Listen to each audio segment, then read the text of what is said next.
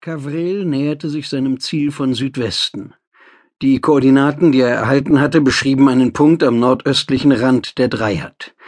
Die Wüste dehnte sich unter ihm wie ein fein strukturiertes Tuch aus Sand, Staub und Dünen. Cavrel unternahm einen seiner regelmäßigen Patrouillenflüge. Diesmal war es anders. Es würde sein letzter Flug sein. Der Naht reduzierte die Geschwindigkeit. Das pfeifende Raspeln, das jeden Flug begleitete, reduzierte sich hörbar. Die Unmengen von Sand, die die ewigen Winde nahezu in den Himmel wirbelten, sorgten dafür, dass jeder Flug einer Behandlung mit einem Sandstrahlgebläse glich. Seine Maschine, eine Marcon 38, war nicht das neueste Modell. Sie ähnelte in ihrer abgerundeten Dreiecksform einer Wühlflunder und war ebenso flach gebaut. Nur das aufgesetzte Cockpit im vorderen Bereich sowie eine gewisse Wölbung zerstörten den Eindruck von Zweidimensionalität. Cavrel gab ein dumpfes Grollen von sich. Er kontrollierte Flugvektor, Stützmassenverbrauch sowie die allgemeinen meteorologischen Meldungen. Keine Änderungen. Die Großwetterlage war bislang stabil. Er hatte genügend Zeit. Er flog auf die Rotwüste zu. Die große Grube lag hinter ihm. Das Wissen um die Nähe eines der wichtigsten kulturellen Zentren seiner Welt verursachte ihm Übelkeit.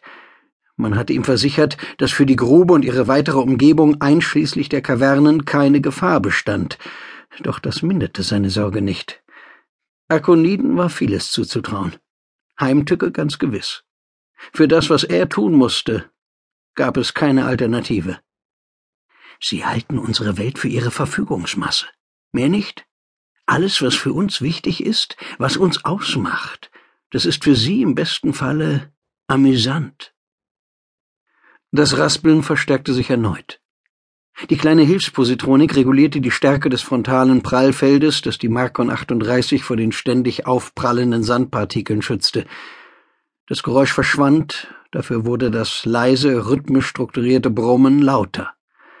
Er näherte sich dem Atmosphärenrüssel, durch den Peshter an Nats Lufthülle saugte wie ein Parasit.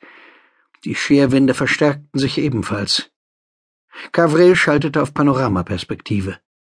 Keine holographische Darstellung, lediglich mehrere Lagen organischer Liquidkristalle. Sie zeigten die Flugdaten an. Das älteste war gerade schlecht genug. Er drehte den Kopf nach rechts. Etwas zog senkrecht durch die tiefblaue Atmosphäre. Ein startendes Schiff. Kugelform und ziemlich behäbig. Wahrscheinlich von einem der kleineren Landefelder Natrals, ziemlich genau im Westen. Ein Frachter. Ansonsten war die Umgebung, wie sie immer war, flach, sanft geschwungene Hügel. Ansätze zu sich bildenden Dünen, einige scharf eingekerbte Tieftäler, nichts Außergewöhnliches. Das Ortungssystem gab Grünwert. Das Ziel lag nun in Reichweite. Gavrel leitete die finale Kursänderung ein. Er schwenkte scharf nach Osten. Schon kurz darauf rostete ihm die Wüste entgegen, die dieser Farbe ihren Namen verdankte. Er aktivierte die vom Rest der Schiffssysteme isolierte Vorrichtung. Eine ovale Schaltfläche leuchtete in bedrohlichem Rot.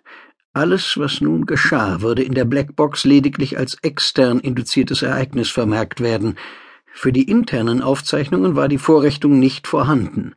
Die Marcon 38 kippte ab und ging in den Sinkflug über. Die Sandböen peitschten nun von rechts in das Prallfeld hinein, das sich leicht verfärbte. Ein sicheres Zeichen dafür, wie hoch die rein kinetische Belastung war.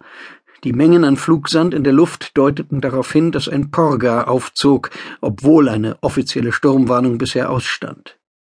Das Ortersignal blinkte hektisch. Das Ziel zeichnete sich auf der OLED-Anzeige ab, markiert und fixiert.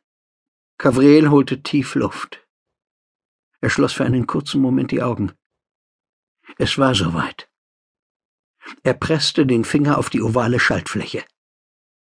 Der elektromagnetische Puls war naturgemäß kurz, aber kräftig. Zerstörerisch bahnte er sich den Weg durch die technischen Eingeweide der stählernen Flunder. Warnsignale leuchteten kurz auf, bevor sie endgültig erloschen. Der Signalturm brach ab, kaum dass er sich aktiviert hatte. Die hocheffektive Brennstoffzelle stellte die Arbeit ein, der letzte Arbeitsstrom versickerte. Die schützenden Magnetfelder brachen zusammen. Der komprimierte Wasserstoff